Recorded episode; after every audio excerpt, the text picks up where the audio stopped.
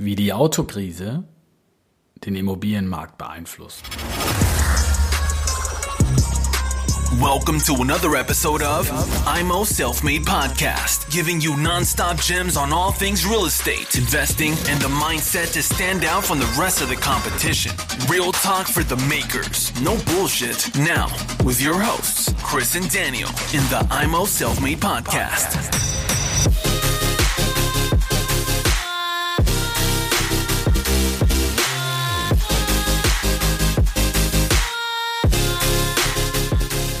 Herzlich willkommen hier bei Emo Selfmade mit dem Chris und einer Solo-Folge. Heute geht es um das Thema, wie die Autokrise den Immobilienmarkt beeinflusst. Zur Autokrise selbst brauche ich, glaube ich, nicht viel sagen. Das verfolgt ihr tagtäglich in den Zeitungen und könnt das auch verfolgen. Deshalb möchte ich darauf auch gar nicht weiter eingehen. Hier geht es jetzt im Spezifischen um die Stadt Ingolstadt. Ingolstadt ist ja gleichbedeutend für Audi. Audi hat ja da eine wichtige Zentrale und hat sehr viele Arbeitsplätze in der Vergangenheit geschaffen. Das Ganze dreht sich jetzt nur in die andere Richtung. Und hier gibt es von der IVD, das ist der Immobilienverband, eine Auswertung. Und zwar hat ja Audi angekündigt, ähm, den Stellenabbau voranzutreiben. Das sind 9500 Stellen in ganz Deutschland. Das ist, meine ich, ähm, jeder sechste Arbeitsplatz. Ganz betroffen davon ist natürlich Ingolstadt. Ja, was bewirkt das bei der Bevölkerung? Also man muss sich jetzt nur mal vorstellen, man ist selbst da beschäftigt, man ähm, der Vater ist vielleicht schon da beschäftigt, jetzt selbst ist man da beschäftigt und überlegt, ein Eigenheim zu kaufen und mit einmal hört man so eine Nachricht von seinem Arbeitgeber. Was macht man dann? Man äh, bedenkt das Ganze, man bespricht das in der Familie und man hält sich erstmal zurück mit dem Kauf und muss natürlich abwarten, was passiert. Wir, gerade wir die Deutschen, sage ich mal in dem Sinne, wir sind ja sehr ein sehr vorsichtiges Volk und das kommt natürlich hier äh, zum Tragen.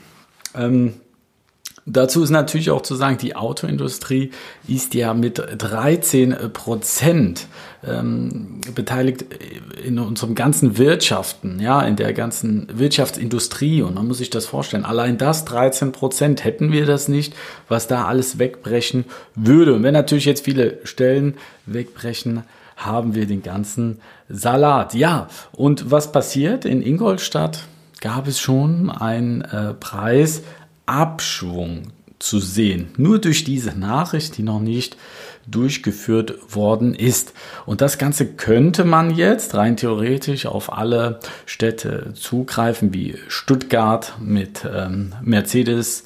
Man könnte das auf München nehmen mit BMW und könnte denken, okay, kommt das vielleicht in nächster Zeit auch da zur Geltung. Hier ist natürlich nur man, man kann ja nicht immer nur die Einzelheiten betrachten, man muss das Ganze betrachten. Und da ist natürlich sehr hervorzuheben, dass Ingolstadt über die Jahre hinweg einfach super viel gebaut hat, viele Baugenehmigungen erteilt. Denn es ist letztendlich so, dass Ingolstadt 151 ähm, Prozent über Bedarf gebaut hat also höher als die Nachfrage war. Dadurch sind die Preise auch nicht wie in anderen Städten so exorbitant gewachsen, sondern stetig und langsam. Im Verhältnis dazu hat beispielsweise München 67 Prozent ähm, gebaut, als gebraucht worden ist, also zu wenig. Dadurch sind natürlich die Preise auch hier weiter gestiegen. Und hier kommt noch ein Problem natürlich auf. Baugenehmigungen, das dauert, wir wissen ja, wenn man sowas beantragt, bis dann gebaut wird, das dauert auch, bis es fertiggestellt wird, ebenfalls. Jetzt kommt so eine Nachricht in die Stadt und, und haut richtig rein. Gleichzeitig werden weitere Wohnungen fertig und in den nächsten drei, vier Jahren ebenfalls. Das heißt, wir haben da dann schon wieder einen leichten Überbedarf. Und deshalb kann man das jetzt nicht für München oder Stuttgart werten, weil da wurde einfach zu, äh, zu wenig gebaut. Ja, aber man sollte natürlich bei seiner Entscheidung, wo man investiert, das Ganze auch mit berücksichtigen. Und deshalb mag ich dieses Thema Immobilien. Man muss sich letztendlich auch mit dem Thema Wirtschaft, Demografie. Man muss sich mit allem irgendwo bei der Stadt, wo man investiert, beschäftigen. Und wir möchten einfach euch auch sensibilisieren. Wir kennen nur Berghoch, ja, die meisten von uns.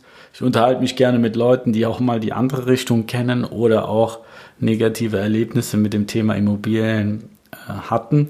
Und das sollte man einfach auch mit einbeziehen. Es wird nicht die nächsten 20 Jahre immer weiter nach oben gehen und alles positiv sein, was die Immobilien angeht. Also nehmt das einfach mal zum Anlass, nachzudenken und Augen auf bei dem Investieren. Euer Chris. Thanks for tuning into IMO Self Made Podcast. Make sure to subscribe so you don't miss any future episodes. Leave a five star review and share this podcast to anyone that needs that kick of real estate motivation they need.